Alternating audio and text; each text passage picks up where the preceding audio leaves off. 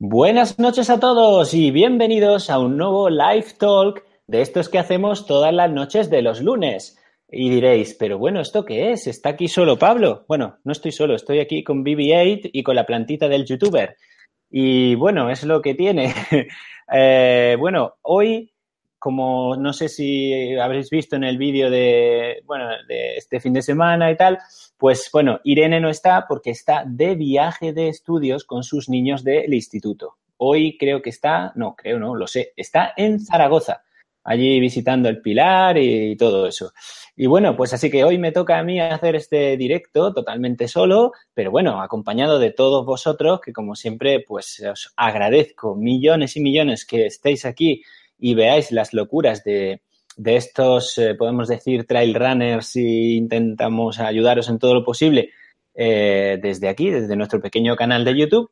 Y bueno, pues eh, hoy vamos a intentar hacerlo de la siguiente manera. Yo estaré enfocado primero aquí con el, el, invitado que ahora os presentaré. por un lado, tengo aquí un iPad donde veo pues los comentarios así de forma rápida y por aquí tengo el ordenador que suele usar Irene para eh, responder a los comentarios y tal. Así que no creo que os pueda responder eh, porque, claro, mm, las dos manos a la vez y los dos ojos para allá no me funcionan. Así que vamos a intentar hacerlo de la mejor manera posible. Y recordad que eh, siempre tenemos dos o tres días después el podcast de esta entrevista, ¿vale? Bueno, eh, ya estoy viendo por aquí que estáis. Comunidad Virasana, buenas noches. Pexmar, buenas noches. Tito Mariano, buenas noches. Esther Buil Brío, buenas noches a todos. María José Rubio, buenas. no, Mister José Rubio, muy buenas noches a todas las cabrillas. Buenas noches. Y bueno, antes de comenzar ya con la entrevista, eh, sí que quiero, eh, como siempre, y hay que decirlo, mm, recordaros que en los, las cajas de descripción de los vídeos y de los live talks tenéis una serie de desplegables que los podéis desplegar y ahí veis todos los patrocinadores que tenemos y que nos ayudan. Sobre todo, pues en este caso, pues eh, eh, Minimalims, que son las carteritas que siempre veis que uso, eh, y también otra serie de patrocinadores. Si hacéis clic y compráis cositas con pues estos enlaces, no solo os lleváis un descuento, sino que también ayudáis a este canal, ¿vale? Así que bueno, hola Corzano, hola Iván Moreno, Álvaro Rodríguez, hola a todos y bueno, ya los que os hayáis perdido la explicación, pues ahora veréis que, no, que ya está, que estoy aquí. Bueno, y ahora ya sí que vamos en directo a presentaros a nuestro invitado de hoy. Eh, nuestro invitado de hoy eh, fue tenista eh, semiprofesional hasta los 16 años. Después de eso compaginó el pádel en primera y segunda división con el correr. Y ya a los 24 y 25 años empezó a correr en exclusiva y sobre todo por la montaña, ¿vale? Y, casi todo por montaña. Eh, además, eh, bueno, mm, ha corrido bastantes ultras, bastantes carreras pequeñas, largas, eh, ultras pues como, bueno, pues Madrid-Segovia, la Ultra Estel del Sur, la Celeste Trail, Euráfrica, que es donde yo lo conocí, y además eh, estuvo durante cuatro meses corriendo por el sudeste asiático en solitario, eh, apoyando a una ONG llamada Lucha con Leo. él recorrió mil kilómetros en solitario y este año, dentro de poco, si un esguince de última hora se lo permite, va a recorrer el GTP, así que, que es el Gran Trail de Peñalara. Así que bueno, es eh, empresario, es eh, youtuber, es corredor de montaña y es escritor. Así que bueno, creo que hoy podemos aprender mucho, mucho, mucho de un buen amigo que es Pepe Martín. Bienvenido, Pepe Martín, y muchas gracias por estar aquí con nosotros. Estoy impaciente ya ahí, a ver si podía hablar o no podía hablar. bueno, es que hay que hacer siempre las presentaciones así. ¿Cómo estás? Yo venía a aprender también, ¿eh? Yo venía a aprender. O sea que... Bueno, bueno, bueno. Muy bien, muy bien. Bueno, Pepe, ¿cómo está lo primero ese esguince que te hiciste hace unos días?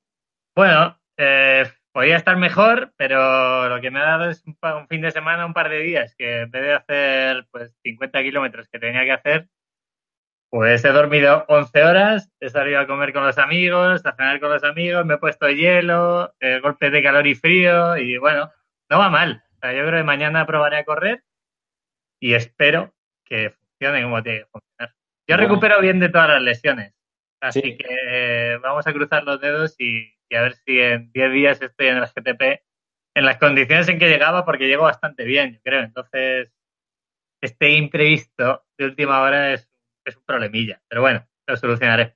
Bueno, es que son cosas que pasan que hay que tener cuidado y, ya está. Eh, nosotros también vamos al Trail de Peñalara, que era uno de nuestros objetivos del año, tanto de Irene como mío. Pero ya habéis visto por ahí que Irene en el vídeo que subimos no estaba muy, muy contenta y no era por el calor.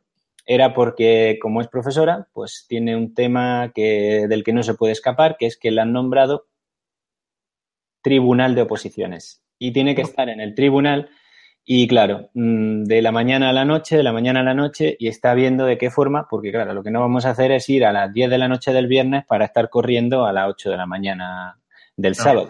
Entonces, bueno. Es un palizón. Vosotros hacéis el TP60 y. Bueno, mi hermano va también y al final es una. Sí, sí, nosotros tenemos bastantes amigos que nos querían ver allí pero bueno, ya veremos qué pasa. Bueno, Pepe, pues eh, vamos a ir empezando un poquito. Eh, bueno, eh, no sé si los que nos estáis viendo habéis que llevamos la misma camiseta, ¿vale? Esta y la de Pepe es exactamente la misma, ¿vale? Es una camiseta de una de las cositas que yo quiero hablar con, con Pepe, que es Muere vacío. Así que cuéntanos, Pepe, ¿cómo es esa faceta tuya de empresario? Eh, muere, Vacío, eh, Minimalins, que ahora hablaremos también de ella, y Be Client. O sea, son mm. tres empresas que llevas a la par que, corres eh, ultradistancia. Mm. Cuéntanos. Bueno, todo empieza hace cuando tenía 17 años, la etapa de, ser monitor de tenis, que lo has comentado antes, fui profesional del tenis y cuando me lesioné, que ahí sí que me lesioné bastante bien, con 16 años, empecé a dar clase de tenis y vi que, se podían hacer las cosas mejor, así que con 22 años fundé un club de tenis. O sea, para mí era algo natural, era como, oye, las cosas se pueden hacer mejor, eh, puedo mejorar los horarios, puedo atender mejor a mis clientes. Pues entre varios monitores fundamos un club de tenis y ahí empezó mi primera etapa como empresario, entre comillas. Eh, luego seguí estudiando administración y dirección de empresas. Yo tenía bastante claro que quería ligarme a este sector porque me gusta el tema de hacer cosas. Entonces tenía muy claro que quería hacerlo. Y a partir de ahí eh, termino ADE. El último año, por ejemplo, no fui a clase porque ganaba mucho más dinero dando clase de tenis, así que prefería ganar dinero, sencillo. Y después hice un máster en comercio internacional. Ahí fundo la que sería mi segunda empresa, que se llamaba Ibergenia. Nos dedicamos a hacer importación y exportación en todo el mundo. Cogíamos clientes, buscamos un producto, buscamos un proveedor en España y en China, la mayoría de los proveedores y vendíamos, éramos intermediarios. Eh, finalmente salí de la empresa porque había una serie de cosas que no me gustaban, éramos nueve socios, ocho socios, era una locura. Y, entré en una multinacional, entré en Telefónica, estuve cuatro años trabajando en Telefónica y, al cuarto año decidí que o salía de allí para bien o salía de allí para mal, porque me estaba absorbiendo, la empresa no me gustaba, no iba nada conmigo, eh, dejo Telefónica hago el viaje que has comentado antes, estoy viajando por el mundo un tiempo. Mientras tanto, ya tenía la agencia montada, Vide Client, donde en principio hacíamos solo web para autónomos, para pymes y poco a poco hemos ido creciendo cogiendo empresas bastante más gordas. Y ahora pues tengo pues tres niños, como digo yo. Tengo Muere Vacío, que empezó como un blog hace cinco años, cuatro años, y Vide Client como agencia, y poco, a poco me voy metiendo en más, más más cosas, más negocios, y uno de ellos es Minimalism, que tú eres afiliado de Minimalism, que estamos encantados de que lo seas. Y, y bueno, Minimalism nace como un e-commerce puro y al final, pues otra empresa más. Al final es ir acumulando cosas, cogiendo experiencia de una serie de proyectos y llevarlo a alguno que pueda ser más o menos rentable. Bueno, como veis, eh, Pepe no ha parado. Eh, y bueno, Pepe además tiene un canal de YouTube que en el que, bueno, tiene un videoblog casi diario, ¿vale? O sea que con eso os digo todo. Si ya lleva empresas, encima entrena ultras y aparte hace un videoblog, eh, que bueno, los que veis estos vídeos míos y, también de Irene y demás, veis que, bueno, nos sacamos a lo mejor tres, cuatro vídeos como mucho a la semana, incluyendo el live talk, porque hacer un vídeo requiere de mucho trabajo, no solo de grabarlo, de pensarlo, de editarlo, de luego subirlo a YouTube, en el cual YouTube hay que hacer una serie de historias, o sea, se te lleva muchas horas. Y Pepe, ¿cómo, llevas eso? ¿Cómo llevas el, el vídeo diario? Porque la verdad es que no eh, fallas y, das unas píldoras formativas, que a ver ahora cómo llamarás a esas nuevas que vas a hacer, las Pepe Pills, que Pepe bueno... Pills, yo voy a hacer o Pepe Pills o Pepe Tips. Pepe Tips, ¿no? Las Pepe Tips. No, no lo tengo claro todavía. Mañana empieza y no lo tengo claro todavía. Bueno, el objetivo del canal de YouTube para mí es bastante claro, que es contar mi experiencia para bien y para mal, porque hay una parte de YouTube que me gusta mucho, que es que la gente cuente su vida, que veas el progreso. Hay algún canal de YouTube que yo llevo siguiendo, yo sé, cinco años, seis años de empresarios, por ejemplo, estadounidenses, que no eran nada y ahora, joder, ves su facturación, incluso te lo dicen y dices, joder, trabajando mucho, quizá llegue, llegue algún día a facturar eso. Posiblemente no a facturar tanto, ¿no? Pero, pero consiga mis objetivos. Entonces empecé en YouTube pensando por qué no podía yo mandar un mensaje. O sea, qué mejor forma que uno mismo para mandar un mensaje. Y comencé en la época que me fui de viaje por el sudeste asiático porque quería tenerlo documentado, sobre todo para, para un futuro, porque también muchos vídeos son para mí. O sea, soy así de egoísta, lo digo totalmente y quería pues recordar cómo estuve viajando por Bangkok, cómo fui a por 11 países del sudeste asiático, tal, tenerlo para mí. Y de ahí llegué a España y dije, oye, ¿por qué no hago un videoblog? ¿Por qué no cuento cómo van mis negocios, cómo preparo las carreras? Eh, el símbolo de Muere Vacío, la forma de vida de Muere Vacío, que, que es mi forma de vida llevar una marca, pues ¿por qué no intento ayudar a la gente que pueda consumir ese contenido a que haga algo con su vida? Y, y la verdad es que para mí estoy, todas las palabras que tengo hacia el canal de YouTube o hacia el blog de Muere Vacío es de agradecimiento, porque todo lo que entra es muy positivo. Al final la gente le gusta poner cara a quien está detrás de los proyectos, tiene cosas malas, pero la gran mayoría son cosas buenas. Y bueno, el vídeo diario pues es un poco locura, porque hay muchos días que llego a casa después de 12, 13 horas de trabajo y cuando uno se pondría a ver una serie, pues como dice un amigo mío, tú en vez de poner a vértela, te la haces. y es así, pero bueno, yo tengo claro cuál es el objetivo. Hay veces, hay épocas que no puedo seguir el ritmo.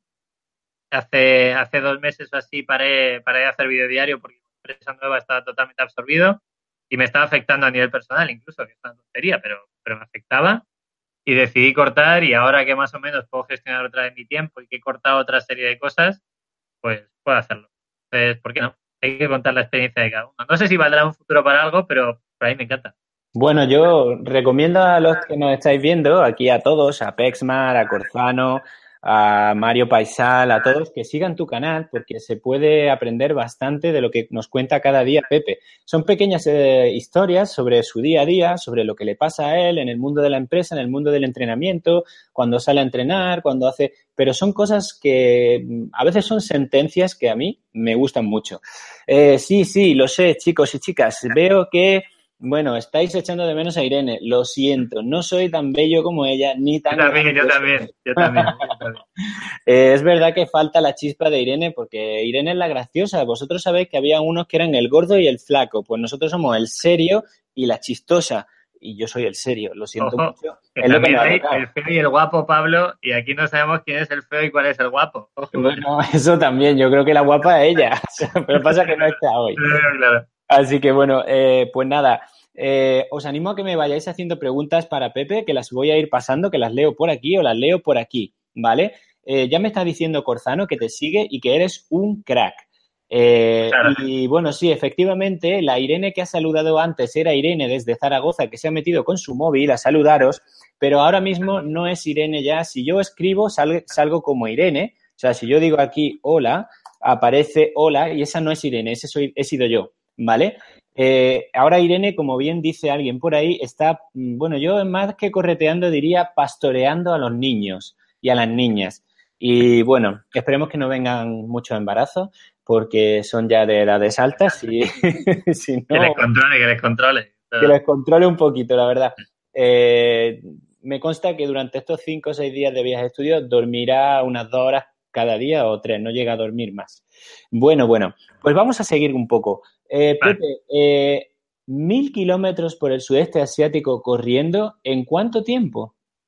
Pues cumplí el sueño que siempre había tenido, que era irme, irme al aeropuerto, comprar un billete de ida y no tener billete de vuelta, que es algo que todo el mundo sueña con hacer y que ahí me consumía por dentro de forma brutal y dije, joder, pues me voy a ir. Y me fui solo con billete de ida a Bangkok, sin de vuelta, tenía algo de dinero ahorrado, llevaba trabajando desde los 16 años sin parar.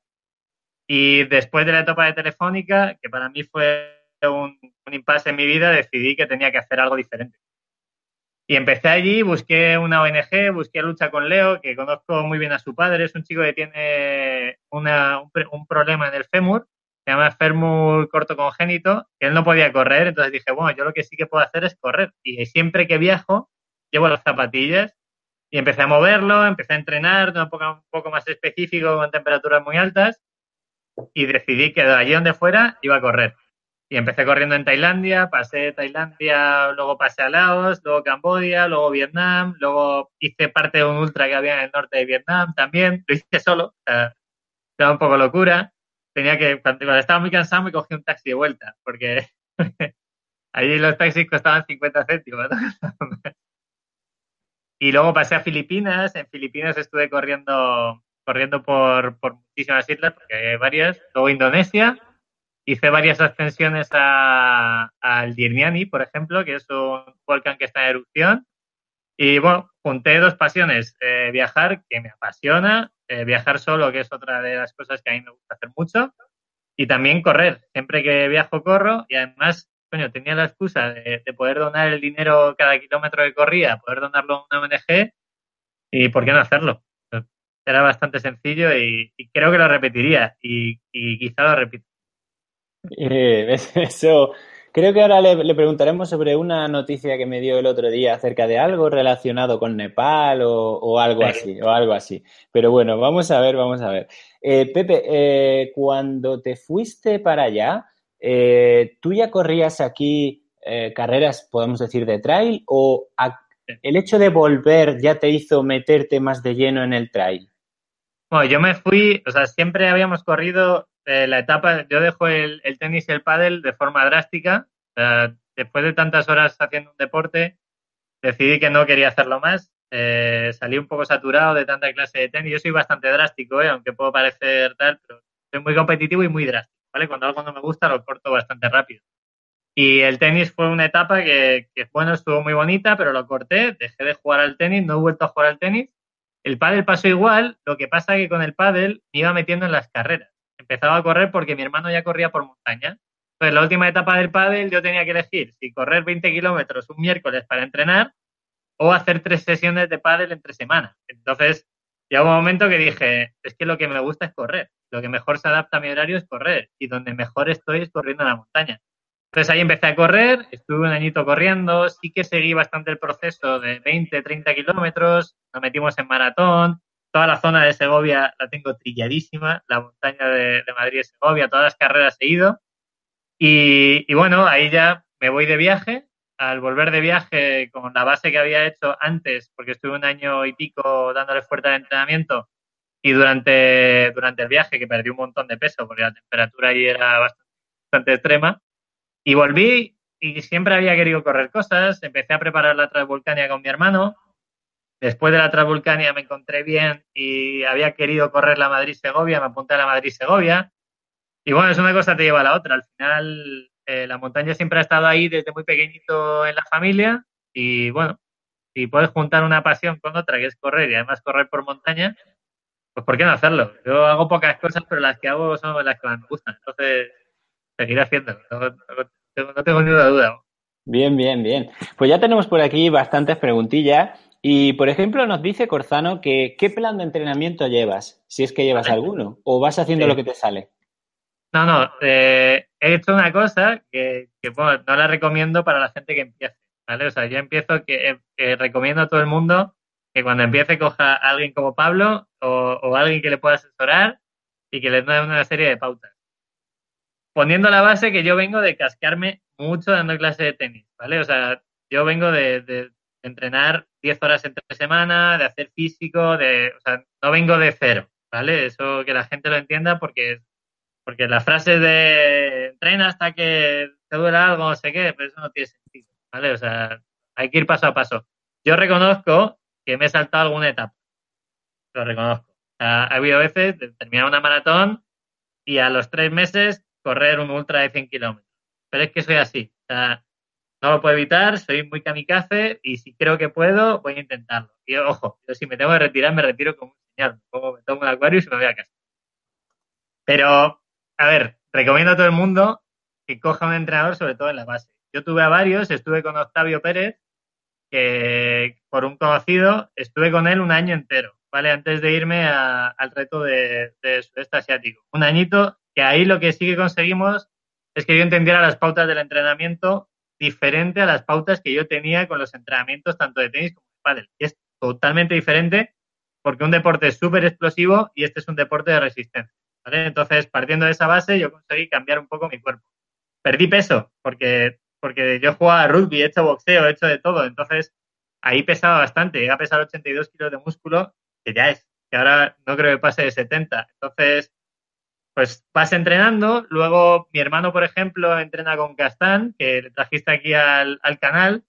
Y claro, mi hermano y yo entrenamos juntos. Entonces, yo cojo los entrenamientos de mi hermano y, por ejemplo, algún tipo de series en su vida que a mí me gustan mucho, pues las añado a mi entrenamiento y he conseguido que a base de, varios entrenadores hacer mi, rutina de entrenamiento, que es la que mejor me va, incluyendo descansos, incluyendo solo a lo mejor hacer fuerza por la mañana y luego hacer una tirada más o menos larga por la noche.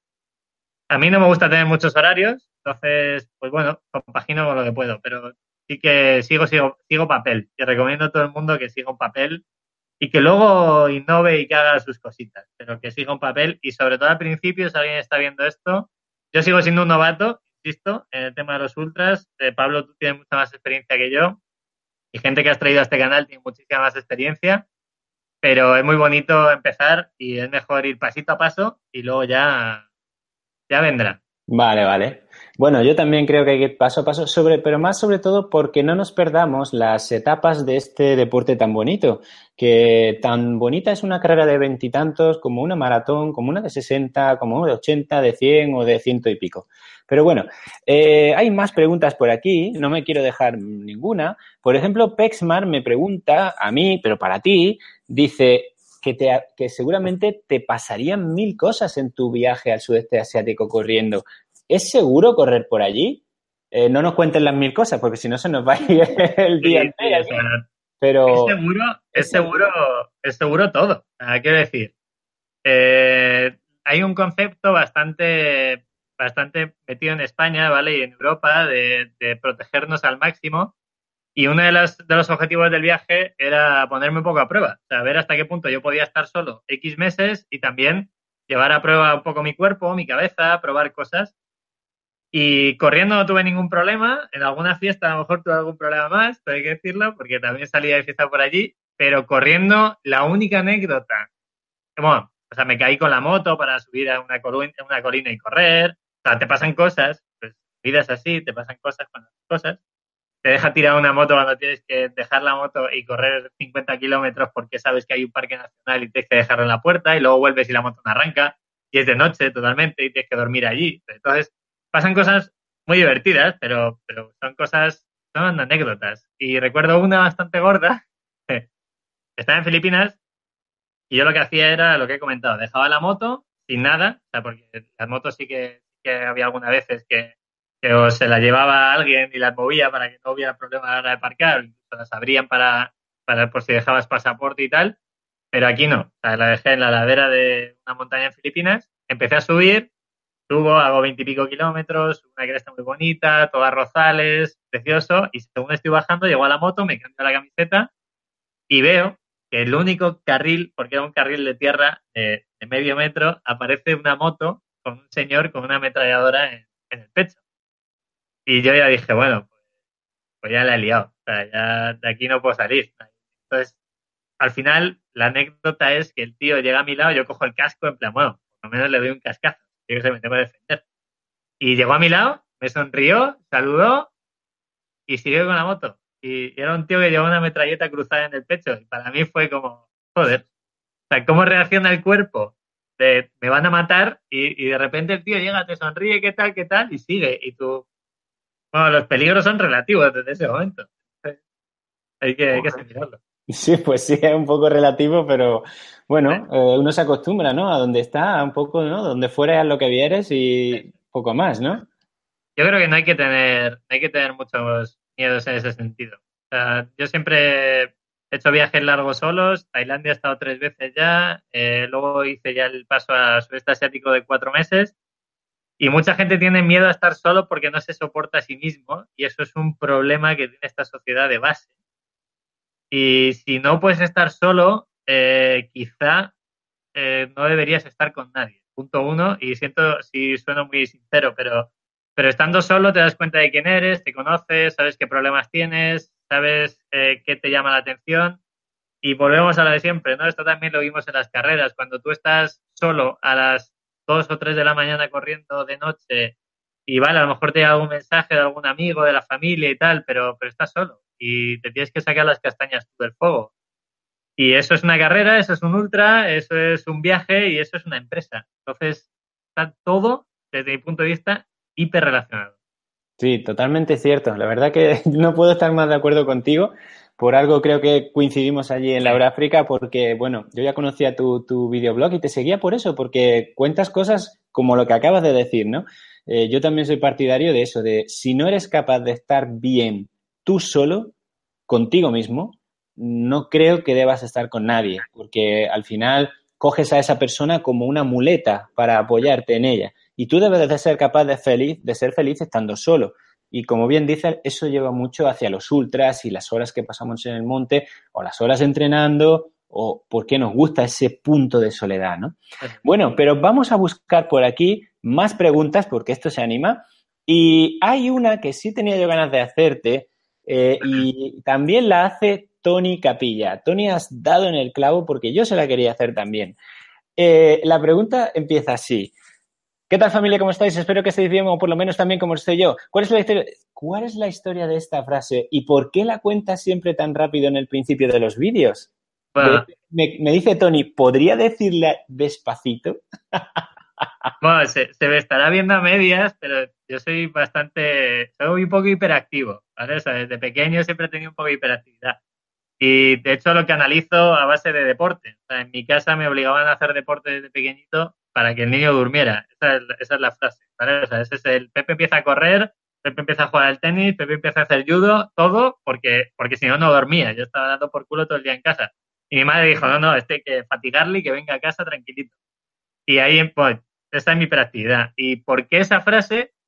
Pues, bueno, tengo la suerte de ser una persona más o menos feliz y, creo que hay que transmitirlo. Entonces, por regla general, estoy bien soy una persona bastante estable y, estoy bien. Y, por qué no decir esa frase?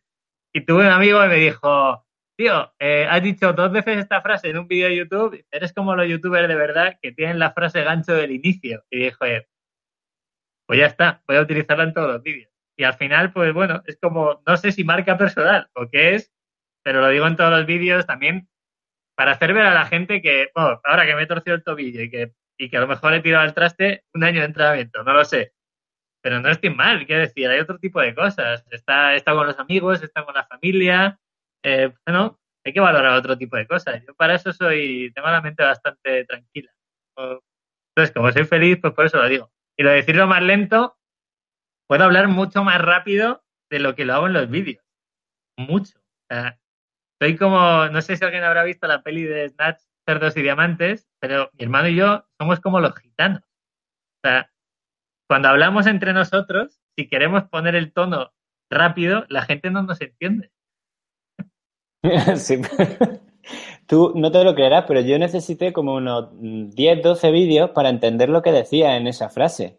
Eh, y todavía hay veces que veo el vídeo a primera hora de la mañana desayunando y no me entero de que lo que has dicho. Ahora que lo ha puesto Tony Capilla por escrito, te puedo decir que me ha, me ha abierto los ojos, como decimos por aquí. Prometo que en el de mañana, en el de mañana lo digo más despacio. Bueno, bueno, bueno. Bueno, bueno, vamos a ver. Tenemos por aquí además a gente, bueno, gente ilustre, el señor Juan Pérez Torregrosa, el chileno, campeón de Andalucía de Ultra Trail. Está viendo esto. Vi la entrevista, vi la entrevista. Viste la entrevista, ¿no? Y que este fin de semana se ha marcado en un solo día y además a estilo hámster 3.500 positivos, así que enhorabuena. Eh, luego Corzano también quiero recordar que eh, ha subido un vídeo, eh, creo que es el vídeo de hoy o de ayer, creo que es más el de hoy, sobre un evento solidario con una asociación del cáncer infantil. Así que, bueno, hará un sorteo y demás, echarle un vistazo y a ver si le, le ayudamos a, a, subir, subir suscriptores, que, que, para eso estamos aquí, para ayudarnos uno a otro. Y bueno, pues vamos a seguir un poquito. Pepe, eh, tres empresas, tres niños, eh, muere vacío. Eh, cuéntale un poco a la gente qué es muere vacío y por qué se vincula tanto, o al menos en mi, en mi opinión, con los que hacemos trail y, y sobre todo ultra trail. ¿Qué es eso de morir vacío?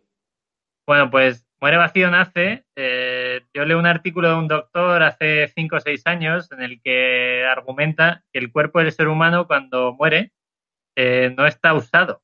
Hay un montón de partes del cuerpo y organismos, o sea, partes de, ya, pues, ya sea eh, rodillas, tobillos o algún organismo interno, rollo pulmones, corazón, etcétera, que no está totalmente usado. Entonces yo dije, a ver, aquí no vamos a morir todos, es algo que está claro, y desde ese momento dije, bueno, si me quiero morir y me voy a morir, ¿por qué no hacerlo vacío? ¿Y vacío en qué sentido? En todos los aspectos de mi vida, yo tengo tres pilares, que es a nivel profesional, a nivel deportivo y a nivel personal. No por ese orden, ¿eh? O sea, que nadie cree que antepongo de deportivo o profesional sobre personal. Pero yo digo, bueno, me tengo que vaciar por conseguir cada uno de los objetivos en estas tres patas de mi vida. Y ahí empieza a morir vacío, empieza como un blog en el que hago mi primera página en WordPress, entonces era eh, lo que no es WordPress ahora. WordPress es súper sencillo, pero antes era, era, bastante más lioso. Y empiezo a investigar cómo se hace una web, cómo se, se linka un link, o sea, una URL con un servidor, cómo empieza a tener un servidor de correo, subo una plantilla y empiezo a escribir. Yo escribía para varios medios eh, de forma gratuita, incluso había veces que, que no me nombraban en los créditos. Entonces, llegué, la anécdota de por qué nace mi blog o nace Muere Vacío como marca es porque estoy en Francia, voy de visita a ver a un amigo, mando el blog en, lo que subo al, avión, era un viernes, lo mando, según me conecto al wifi en, en un McDonald's, la respuesta de la persona que tiene que chequear mi post es no podemos hacer nada con esta mierda. Y, y a mí me sentó tan mal que por algo que no cobraba, por algo que no me daban créditos y por algo que realmente no aportaba valor porque me acotaban el tema, dije, a mí nadie me va a decir de lo que tengo que escribir, de lo que no tengo que escribir y nadie me va a decir si esto es una puta mierda, menos si me paga todavía. Pero si no me paga, no. Entonces ahí decidí que, que abría mi blog, empecé a escribir de aquellas cosas que me gustaban. Con el tiempo he descubierto que, que posiblemente el tema de escribir me salvó de una depresión. Y esto lo he contado muy poquitas veces, pero, pero luego estuve saliendo con una chica psicóloga y se leyó todo mi, mi contenido antiguo y me dijo que estaba de pena. No quiere decir que ahora esté mejor, quiere decir que ahora estoy chalado. Pero, pero antes, a nivel de que no me gustaba mi trabajo, que mi vida personal no era muy estable, no me gustaba lo que estaba haciendo y eso me afectaba. Y lo transmitía escribiendo. De hecho, los psicólogos lo primero que te dicen cuando te van a pasar un diagnóstico, entre comillas, no es el término, te dicen que escribas, porque es la única forma de, en parte, comunicarte contigo mismo. Y yo empecé a escribir un post a la semana, eh, había veces incluso que, subía algo más, pero como soy muy constante en todo, yo siempre tengo la teoría de que a largo plazo siempre gano, porque soy un cabezón de todo. ahora con el videoblog, 700 vídeos, yo no puedo hacer uno, tengo que hacer 700. Pues estuve dos años y medio publicando todos los lunes a las nueve de la noche un post de aquellas cosas que me gustaban. Y empezó a tener tráfico, empezó a crecer y la gente lo interiorizaba como suyo. Y no hay una cosa más bonita que alguien coja mi forma de vida, que es muere vacío, vaciarte en todos los aspectos de tu vida hasta que te mueras, y lo hagan suyo. La gente se lo tatuaba, me mandaba fotos con tatuajes de muere vacío, Eh, de hecho, he coincidido con gente que lo tiene y, en las montañas, además. José, ahora es amigo, ya, claro, ya, nos hemos visto en Andorra varias veces. Y, bueno, que alguien coja tu niño y lo lleve a su forma de vida, a mí me parece una salvajada. Es de las cosas más bonitas que, he creado. Oh, eso es, vamos, eh, se te tiene que poner el pelo de punta cuando ves que alguien lo, alguien, esa filosofía tuya de vida la, asume como propia. Bueno, es alucinante. No sé, vamos, vamos mira, yo llevo la pulsera tuya de Muere Vacío desde Euráfrica y todavía no se me ha caído y aquí sigue. Porque la verdad que, sí, aguanta, aguanta. La verdad que ya va a ser, bueno, ya en octubre era un año, pero eh, es, eso, o sea, refleja esa filosofía eh, que tenemos de, pues, eh, aprovechar al máximo todo, todo lo que hacemos y dar al máximo de nosotros en, las cosas que, intentamos hacer, ¿no? Eh, es una cosa que, bueno, y, entonces lo plasmaste en, en, un, eh, en, un manifiesto, en pulseras y también en, camisetas y otros eh, productos. Entonces evolucionó de, un blog a, una pequeña empresa. Sí, empezó todo porque en esa época todavía era la última etapa del pádel y había que buscar un patrocinador que iba metido el logo en las camisetas. Y, yo empecé a buscar patrocinadores en Segovia, que es donde vivía en ese momento. Y dije, bueno, pues si yo tengo una marca que lo ven 100.000 personas al día, porque había veces que, los posts los veían 35.000 personas a la semana, ¿eh? porque en esa época la gente leía, ¿vale? Ahora ya la gente no lee tanto. Entonces, y había gente que lo seguía y dije, bueno, si tengo que pagar 100 euros, pues pago 100 euros porque mi publi esté ahí. Y puse Muere Vacío un par de camisetas lo subí a, la cuenta de Instagram de, la empresa, que no sé si tenía entonces 1.200, 1.300 seguidores, y la gente la pedía. Y me pedían una camiseta y dije, bueno, pues voy a hacer unas camisetas. Empecé haciendo camisetas técnicas, luego empecé haciendo camisetas de algodón y todo lo que hago son cosas que yo llevo en mi día a día, porque la empresa es mía. Esto ha sido bonito, puedo elegir. Entonces, esta camiseta que tú llevas, pues significa la, la que la llevo yo también, que está, la tenemos en el mismo sitio, es, es la unión entre la montaña y la ciudad, porque muchos estamos en la montaña el tiempo necesario para disfrutar de la montaña, pero convivimos en la ciudad. Y dije, joder, tengo un diseño bonito, me pueden hacer un diseño bonito, lo plasmo en camiseta. Quiero una sudadera, ¿por qué me voy a comprar una sudadera a otra marca que no me representa? Me hago una sudadera de mi empresa. igual luego con los calcetines, tardé en encontrar un proveedor de calcetines bueno, como 10 mails spam a todo el mundo que conocía hasta que me dio el proveedor de calcetines. Bueno, y al final son cosas que yo uso que por qué no que sean mías.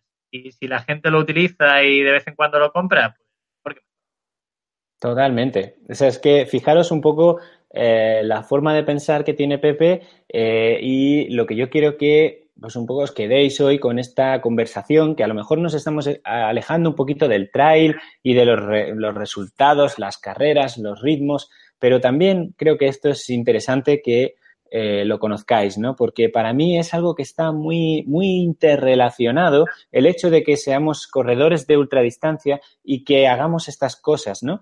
Eh, y Pepe, poco a poco eh, la marca pues va tomando un poco de fuerza, va tomando tal, pero de repente aparece en tu mano o en tu idea otra idea, otro hijo que se llama Minimalims, que es la conocida cartera.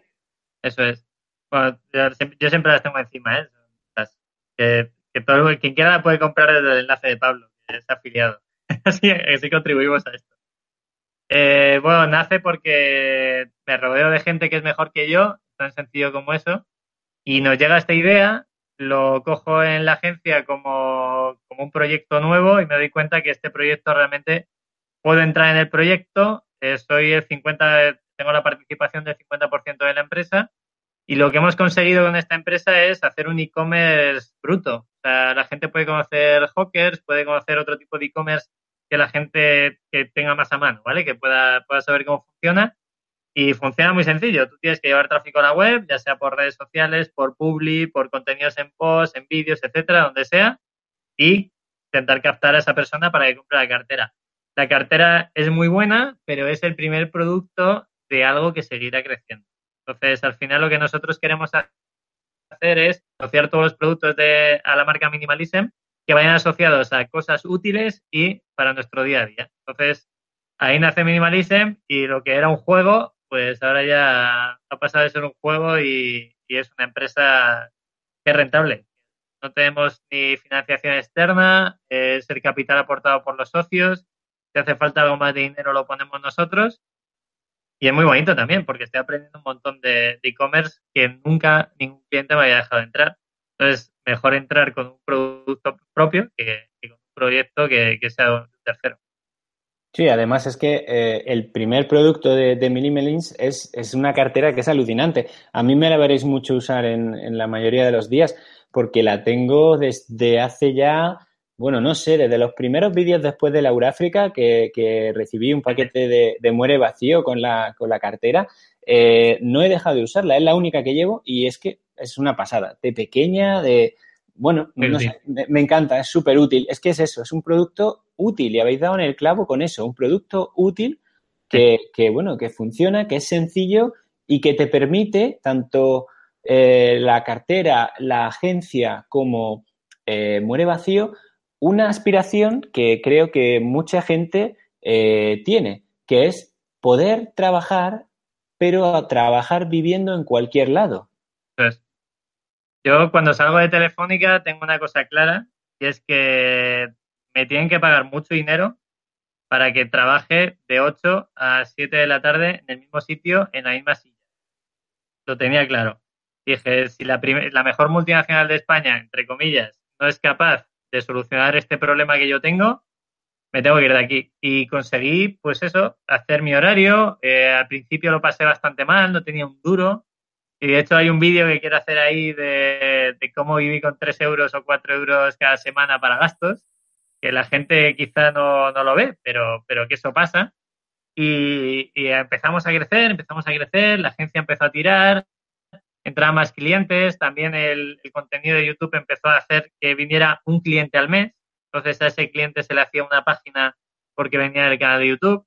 Empezamos a tener crecimiento y, consigues que, bueno, que yo no tengo un horario definido. Yo me levanto, duermo siete horas, da igual a qué hora me acueste. Si me acuesto antes de las once, eh, duermo más de, más de siete. Si no, duermo siete. Si me acuesto a las 10, 12 de la noche, me levanto a las siete. Y si me acuesto a la una, me levanto a las ocho. Esa es mi regla. Y a partir de ahí, pues voy marcando mi día. Trabajo tres o cuatro horas en un, en un mismo intervalo, entreno, vuelvo a trabajar, vuelvo a entrenar y si tengo que salir a cenar con alguien, salgo a cenar. Bueno, bueno. Fijas, eso es libertad, exactamente. Que al final puede ser mucho más interesante que a lo mejor 60.000 euros al año. Mm, es para pensarlo. Eh, aquí algunos estamos en esa, en esa aventura. Que Sí, yo lo hice también, pero bueno, hoy no va de mí la cosa, va de ti. Así que, y hablando de ti, por aquí me preguntan si vas a venir al trail de Sierra Nevada, al ultra de Sierra Nevada, este año. Invitado por ti estoy. Sí, sí, por mí sí. Yo digo por la organización. No, no, no. A ver, la idea es, y aquí lo puedo decir, voy al, al GTP la, dentro de dentro de 10 días. Luego me voy con un amigo Andorra. Yo hice la Celestrail el año pasado, que bueno, eran 83 y salieron 90 y pico, 95 o algo así, por, porque la organización tuvo que hacer un cambio. Pero me subo con un amigo a hacerle de equipo. Para mí Andorra me gusta mucho, entonces si puedo subir, es lo que comentabas antes. Yo voy a subir, voy a ayudar a mi amigo viernes, sábado y domingo, porque la carrera a lo mejor no sé cuántas horas se le irá, pero contamos 45 más o menos. Y mientras él duerme el viernes entero, yo estoy en la cafetería del hotel o de la, del hostal donde estemos trabajando. Y sábado y domingo estoy, estoy con él viendo montañas en un ambiente que me gusta. Y ¿por qué no? al final, hacerlo. Entonces, el problema es que si me paso dos semanas en montaña, como puede ser el GTP y luego, luego Andorra, bajarme estaría muy bien, pero lo tengo que pensar. si, no, si no puedes venir a correr, que sepas que hemos montado una quedada con, lo, con el amigo Alex de Comunidad Vida Sana, eh, justo el fin de semana después del el Ultra de Sierra Nevada, o sea, los días 20, 21 y 22 de julio, ¿vale? Es una quedada que hemos organizado en el refugio del Poqueira, y esto lo, os lo digo también a todos los que estáis ahora mismo viéndonos, por si os puede interesar, quedada en el refugio del Poqueira, en la cual vamos a poder entrenar de forma suave para todos los públicos el sábado y el domingo en las altas cumbres de Sierra Nevada. Subiremos a Mulacén, visitaremos la Laguna de la Mosca, el Pico de los Machos, eh, bueno, eh, todo lo que se puede ver allí de forma suave, de forma tranquila. Y además la convivencia de estar en el refugio, eh, ese refugio es un refugio totalmente equipado, ¿vale? Con sus camas, con sus duchas, con su comedor para comer, todo. Así que si te animas, pues allí creo que te puede gustar muy mucho. Nunca digo que no, por si acaso. Bueno, tú no digas que no porque nunca sabemos. Pero lo que sí sabemos, y esto no, vamos, eh, creo que no va a ser una primicia, pero puede que lo sea, es que también vas a venir a correr, aunque sea a final de año, a la zona de Andalucía. Y creo que no es a la Euráfrica, es a otra cosa. No, bueno, quizá a lo mejor vaya a la Euráfrica también, ¿eh? No lo sé. No lo sé. Hablé, con Aitor y la verdad no iría como invitado. El año pasado fui parte del FRS Team, que es la, naviera que hace el cruce, y nos metieron en el equipo del FRS Team. La verdad es que fue una carrera súper bonita, yo se la recomiendo a la gente para que la haga, y a lo mejor este año, si, lo que tengo antes, eh, si lo que tengo antes sale bien y no me canso de montaña, pues, pues a lo mejor voy. Pero, pero al valle bajo. Sí, pues hablé con Chito también y, me dijo que, si quería bajar, que está invitado, que además estáis todos vosotros, que yo más que a correr, porque, porque tú corres las 100 millas, que sí, no me lo recuerdes. Lo recuerdo para que seas consciente de ello. Eh, y yo ya dije que para 100 millas no estaba, principalmente porque sé el tiempo que necesito para entrenar eso y sé que tengo que estar muy bien de coco para, para ir. Entonces, antes tengo un viaje me voy a Nepal, lo podemos decir, lo podemos decir ya si quieres. Sí, sí, sí, sí. Y, y estar en Nepal casi un mes eh, por la zona de la Napurna y luego a lo mejor hago la base de Everest. Hay una maratón allí, quizá la corra a cuatro mil y pico metros de altura. Entonces, si, si, bueno, si estoy bien, pues bajar voy a bajar y posiblemente haga equipo con Juan Dual y con otro amigo corriendo por etapas 40 kilómetros. Que lo bueno que tiene 40 kilómetros es que es asequible. Entonces, como mi hermano y yo decimos, es la mejor distancia porque si estás fino, puedes apretarte lo que quieras.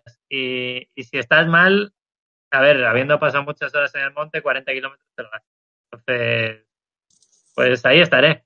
Bajar, voy a bajar. Además, aunque sea solo para veros, que, ya tengo ganas de bueno, pues ya sabéis que entonces que Pepe va a estar con nosotros en el Valle del Genal, ¿vale? Allí, eh, como sabéis que va a haber varias modalidades, está la Ultra de 130, está la misma pero por relevos, o, eh, que no son equipos, son relevos. relevos. Está muy chulo, es una cosa muy chula. Y está para, bueno, para mí, para otros ciento y algo locos, las 100 millas que veremos a ver cómo se nos dan este año. A ver cómo lo haces. bueno, pues al final es un pasito adelante y otro después. Y paciencia, no queda otra, no queda otra. Que yo creo que es pues lo mismo, como la vida esta que, intentamos crearnos y intentamos vivir, ¿no? Bien, tengo una pregunta que me hacen por aquí. Eh, que bueno, yo el otro día ya te dije eso, que porque cuando te hiciste lo del 15 o no sé, otro día antes en otro vídeo te lo puse, digo, cuidado con la fiesta, con los colegas, no sé qué, no sé cuánto, tal.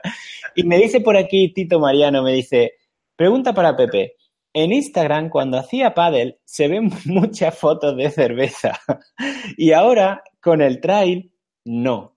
¿Ha dejado de tomar tantas y ahora se cuida más? ¿O es que ya no las publica? La respuesta correcta son las dos.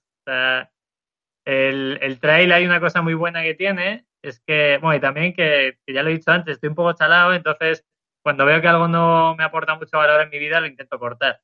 Y, con, el, con el tema del alcohol, llevo sin beber copas, a lo mejor una copa algún día comiendo con los amigos, pues me tomo, pero las cervezas, eh, yo tengo una vida social bastante grande. O sea, no, muchas veces tengo que ver clientes, tengo que ir a cenas, tengo que ir a eventos y como quieras, te puedes liar todos los días. Es algo que es, es fácil. Además vivo en Madrid y, bueno, al final el que quiere se puede liar sin problemas. Y liar no me refiero a llegar a las 6 de la mañana, no, no, me refiero tomarte cuatro cañas, que eso significa que al día siguiente estás un poco tocado, te da resaca y no puedes entrenar o no puedes trabajar en condiciones. Entonces, yo vi que eso me afectaba ya, me estoy haciendo mayor y me tomo tres cañas y me levanto con resaca y empecé a cortar el grifo, a ver, no me quedaba otra. Y, antes, en la época de pádel, quizá porque el deporte fuera menos, menos agresivo y porque, porque aquí corremos muchas horas. Aquí estás a lo mejor una carrera, te vas a 15 horas, 20 horas y ahí el cuerpo le tienes que tener mucho cariño. En un partido de pádel, una hora y cuarto, hora y media, si te ves mal en el 50, te tomas un gel de 200 miligramos de cafeína y a volar. Pero aquí no, aquí no funciona así. Entonces, bueno, sí que a mí me gusta salir de fiesta y sigo yendo a festivales. Lo que pasa, como todo, tengo que priorizar otra serie de cosas. La empresa me quita, me quita mucho tiempo y estoy encantado de que me lo quite. El trail, por suerte, me lo quita también. Y disfrutar de la familia o de ir a desayunar con un amigo o una amiga, pues hay que disfrutarlo también. Quizás sea que me está haciendo mayor. Eso también puede ser puede ser que conforme nos hacemos mayores las fotos de cervezas van desapareciendo en las cuentas de Instagram o el número de cervezas. Puede ser. Lo voy, a, lo, voy a, lo voy a pensar, lo voy a pensar. Yo he tenido suerte en mi vida porque como nunca me gusta la cerveza, pues no hay fotos de cerveza en mi Instagram ni la hay porque no tengo ni cerveza en la nevera. O sea que solo cuando viene amigos. me gusta, me gusta mucho. Yo viví en Irlanda un año. Entonces, ese año en Irlanda, yo, claro, me hice un máster, me fui a Erasmus y además me hice un máster en cerveza. Entonces, a mí la cerveza me gusta y de vez en cuando una cerveza tampoco hace daño a nadie. Y eso, bueno, hay que probar. Sabes que el río Liffey que pasa por, por Dublín es negro porque es que ahí tiran el excedente de producción de la fábrica de Guinness. De Guinness. pues eso solo lo sabe el que ha ido a Irlanda. Lo que no me, lo que no me bebía yo, ahí se quedó. Ahí se quedaba en el río Liffey que baja negro, parece negro, el agua negra. Bueno, bueno, bueno, pues aquí seguimos y tenemos más cositas. Sebastián López Martínez. Hola, pues hola a ti también. Gracias por estar aquí con nosotros. Eh, bueno, Tito, Mariano, yo creo que te ha respondido muy, muy bien, eh, Pepe, a tu pregunta. Y nos dice Corzano que ha mandado el vídeo para ser parte del FRS Team de este año para la Euráfrica. Eh, tú fuiste el año pasado parte de ese FRS Team. Cuéntanos un poco mm, esa experiencia, porque, mm, bueno, fue distinta a la mía totalmente. Eh, ¿Cómo fue eso de ser parte del equipo eh, que vais eh, invitados? ¿Fue un concurso o qué fue? Es un concurso, tienes que, tienes que echarlo, bueno, lo que han comentado ellos, si lo han echado ya es perfecto. Y hay una selección, supongo que mirarán el tema de perfiles también, porque allí coincidimos gente que, bueno, yo de hecho creo, bueno, estaba Valentín San Juan, eh, Maui Ojeda, creo que se llamaba, bueno, gente que tiene bastante tráfico y por lo que he visto, eh, Javier Ordieres va este año, entonces el insignia del equipo yo creo que es Javi, que es como el que, el que más tráfico lleva y va con el FRS Team. Y a mí me dijeron por sorteo, yo me estaba preparando, ojo, me estaba preparando en esa época porque quería hacer una carrera por etapas y me estaba preparando el Camino de Santiago para hacerlo corriendo desde, no desde mi casa, que son 570 kilómetros, pero sí desde Sarria o desde 100 kilómetros antes. Luego me salían 200 y pico. Y claro, yo eché el vídeo, entrenando un día en la montaña, hice el vídeo, les expliqué mi historia, les debió gustar, o eso, o fui el comodín alguien que no pudo ir, nunca lo sabremos. Y bueno, nos invitaron, me invitaron a ir. Resultó además que con, con Ángel, con contador de kilómetros, que fue el speaker, de, la prueba y creo que este año también lo será, bajaba desde Madrid en coche. Entonces era todo como todos los planetas alineados para, para estar allí. Y luego la prueba, pues, ¿qué te voy a contar, Pablo? Fue, para mí me pareció algo más que una carrera. Fue algo, ahí conocimos a mucha gente, la convivencia me, me, encantó. creo que eso no lo he vivido nunca en un ultra, lo hablaba con la gente del equipo y con los amigos. Y bueno, yo recomiendo a la gente que vaya y ahí vivimos cosas muy guays. Yo recuerdo verte en todas las carreras, hicimos muchos kilómetros juntos y bueno, al final es lo que nos queda de esto, ¿no? Porque ni tú ni yo vamos a ganar y posiblemente nadie que le esté viendo aquí vaya a ganar esa prueba. Que ganen los pros y ya disfrutamos. Sí, pero bueno, creo que ganamos muchas cosas bonitas. Eh, ganamos una amistad, ganamos conocer a gente, ganamos conocer un territorio. Eh, ¿Qué fue para ti, aunque lo has descrito, pero qué fue para ti eso, vivir la Euráfrica? Porque, a ver, no sé, de todos los que estáis esta noche aquí viéndonos, no sé si algunos ya estáis apuntados en Euráfrica o vais a ir o os estáis pensando en ir. Eh, un poco que os cuente Pepe su experiencia, porque mm, si hay alguna prueba por etapas en España que es alucinante, aparte de Riaño, es Euráfrica. Y lo digo por experiencia porque la he corrido dos veces y creo que cada año va a mejor. No sé. Para mí, o sea, yo venía además este año de correr en el Estel del Sud, que corrí con mi hermano en Tarragona, si no me equivoco, si me equivoco que no me linchen. Eh, la carrera me salió fatal, estuve muy mal de estómago Luego me fui a Andorra, ahí me salió una carrera muy buena, que fueron noventa y pico kilómetros, 95, y fui con un amigo de equipo. Eh, este año nos hacemos el relevo, él va, a correr y yo hago de equipo. Y bueno, encajé en la Euráfrica y es otro, es otro concepto de carrera totalmente diferente. Eh, cuando estás en, este tipo de pruebas, como puede ser Andorra, estás solo, es un día, duermes en el Airbnb, que lo cogimos nosotros eh, o en el apartamento o en el hotel donde estés y compites tú solo, entre comillas, competir. Ya sabemos cómo vamos nosotros, tampoco competimos por la carrera.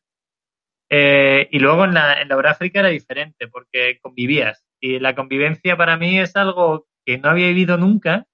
Era como un campamento, yo lo definía, es como un campamento donde luego tienes que correr cincuenta y pico kilómetros. Entonces, era muy bonito porque estabas con la organización, los voluntarios viajaban también todos con nosotros, eh, algún, acuérdate algún problema de comida que hubo, los voluntarios se preocupaban por ti y al día siguiente cuando te veían en la carrera te decían, joder, qué bien va, no sé qué, y era tan bonito que, yo recuerdo la cara de uno de los voluntarios, a mí en la última etapa me salió una etapa muy buena y bajando bajé quemando todo lo que tenía.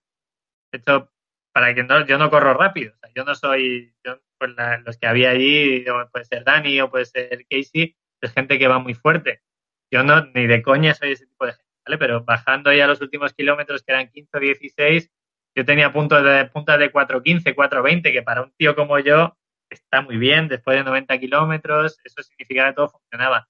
Y uno, de la organización me vio y me dice, ¿qué haces aquí? digo, no sé, tío, voy muy bien, dame algo de comer. Y era, y era la misma persona con la que había estado comiendo pasta y atún el, el día anterior por la noche. Y ahí conoces a un montón de gente y es muy recomendable. Es también es un viaje y a mí los viajes me encantan porque siempre pasan cosas, entonces hay que disfrutarlo. Si puedes juntar, como he dicho antes, viajar y correr es Sí, sí, la verdad que fue, fue alucinante. Así que los que por alguna razón os estáis pensando el tema de la Euráfrica, os la recomendamos al máximo, pero al máximo, a pesar de los baños, pero al máximo. No, para la gente que haya viajado mucho. Eso era una, una preciosidad. No, un amigo que dice: si puedes, ir a un, eh, si puedes ir a un baño en la India, en un, eh, no, en un tren en marcha de la India, puedes hacerlo en cualquier sitio. Totalmente. Y en esos trenes y te prometo que, que todo lo demás es más fácil.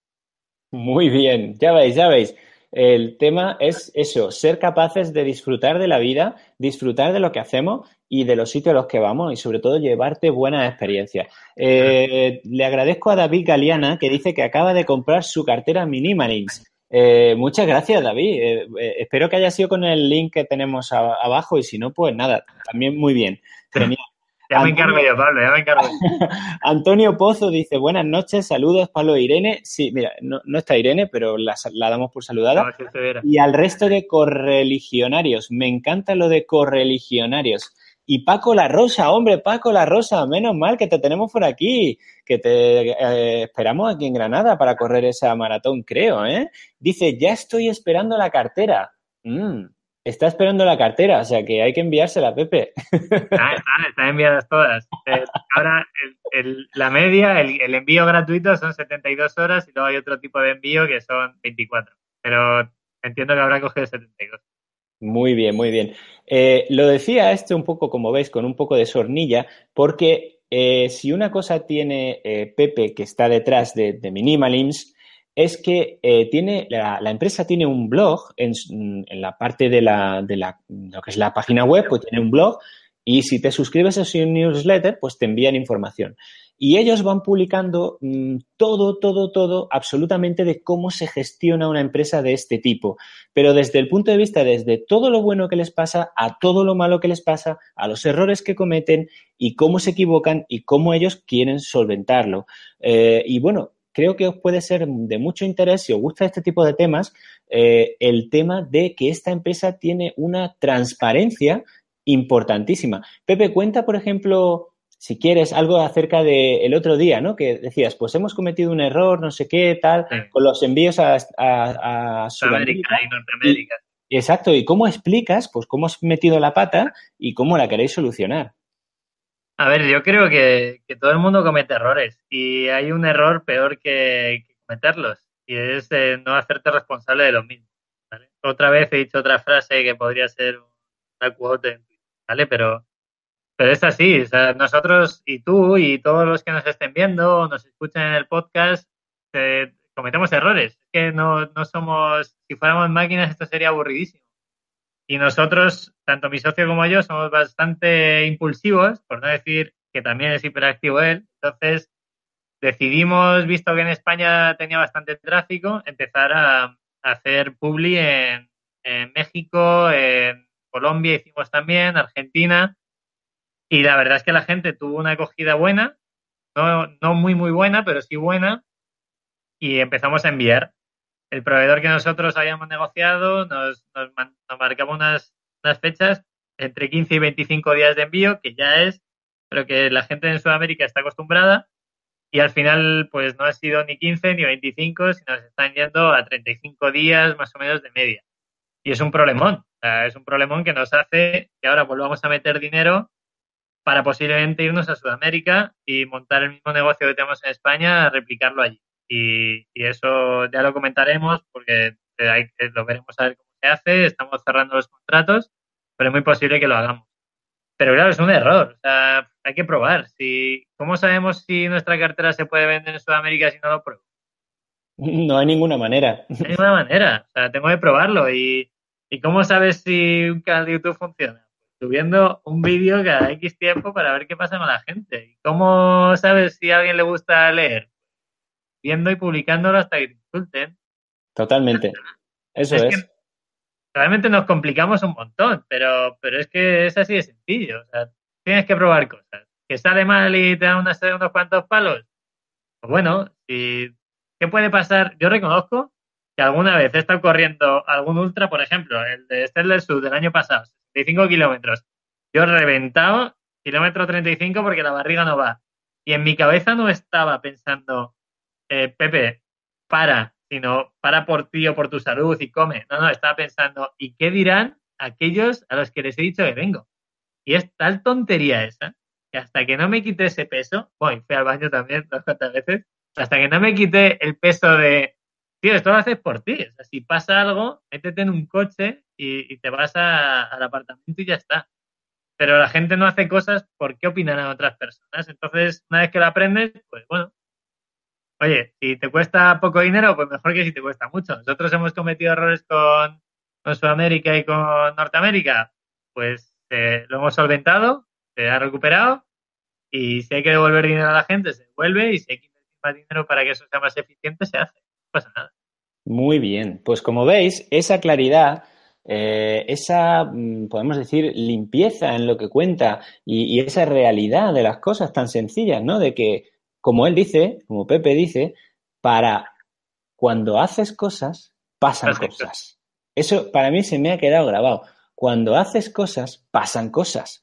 Y bueno, eh, creo que eso es algo con lo que nos podemos quedar esta noche eh, que hagamos cosas, que hagamos trail, que, no, que disfrutemos de, lo que hacemos y que pongamos nuestros cinco sentidos, si no los seis, que alguien los tendrá, en ello. ¿no? Eh, eh, yo qué sé, la gente que hay por aquí, pues cuando, pues todos los que estáis por aquí, David Galeana, Paco La Rosa, Antonio, Antonio Pozo, Corzano, Comunidad Vida Sana, Alex, Helio, bueno, pues el chileno, cada uno en nuestras cosas, Sebastián, eh, bueno, todos los que estáis, Tito Mariano, Francisco Javier, eh, bueno, cada uno en lo que hacemos y en las cosas que nos gustan, pues pongamos esos cinco sentidos e intentemos pues ser sinceros y decir, oye, si me he equivocado, pues me he equivocado, pero al final me llevo dos cosas.